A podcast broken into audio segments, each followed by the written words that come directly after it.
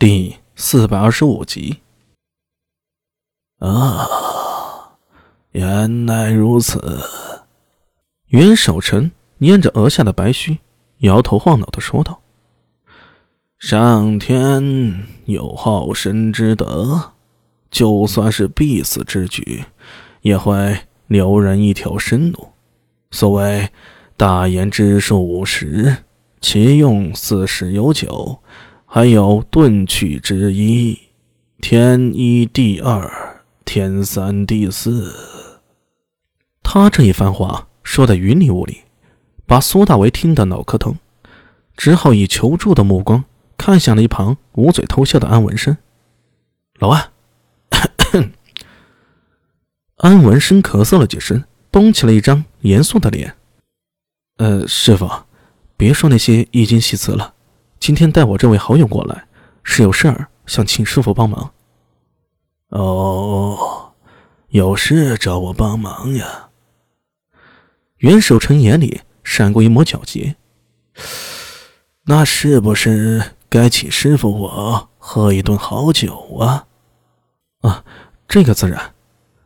安文生拍着胸脯保证：“只要师傅出手，别说一顿了，就是两顿、三顿酒都不在话下。”一旁的苏大为瞪大眼睛看着这对师徒，感觉怎么怎么这么怪异呢？安文生一边和袁守诚絮叨着，一边还有空回头冲苏大为说了一声：“哎，我师傅没别的爱好，唯好杯中之物。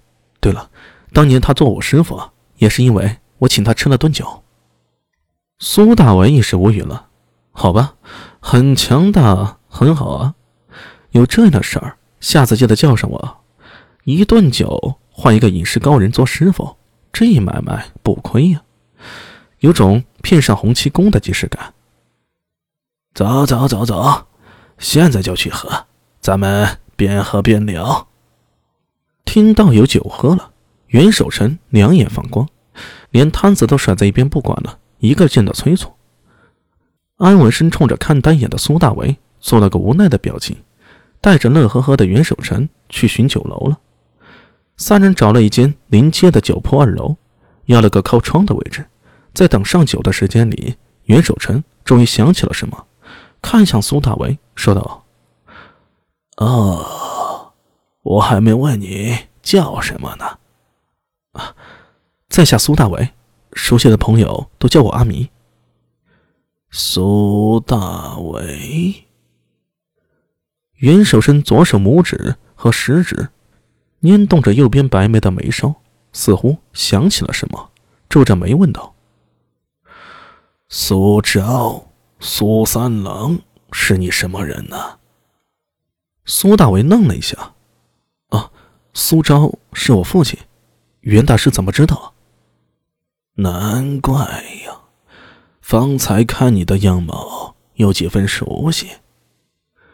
袁守诚再次打量着苏大为的脸，点了点头，又摇了摇头，叹了口气：“我曾跟苏三郎一起前往天竺。”啊！这下苏大为是真的吃惊了。这么说来，这位袁守诚大神棍曾和父亲是同僚？那是贞观十七年的事儿。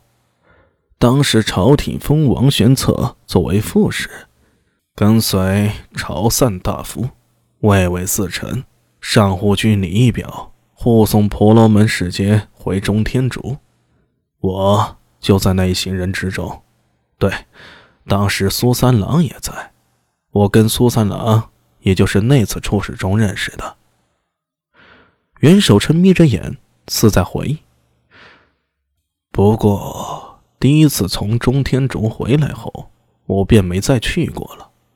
后来王玄策第二次出使，曾经征召于我，不过当时我准备动身前往西域，便没有应召。老头话里透着些唏嘘之意。没想到啊，上次别后，居然就天人两隔了。说到这里，他自觉失言了，向苏大伟有些粗暴的说道：“老夫一时嘴快，对不住啊。既然是故人之后，有什么我能帮上忙的，直接说便可。呃，袁大师。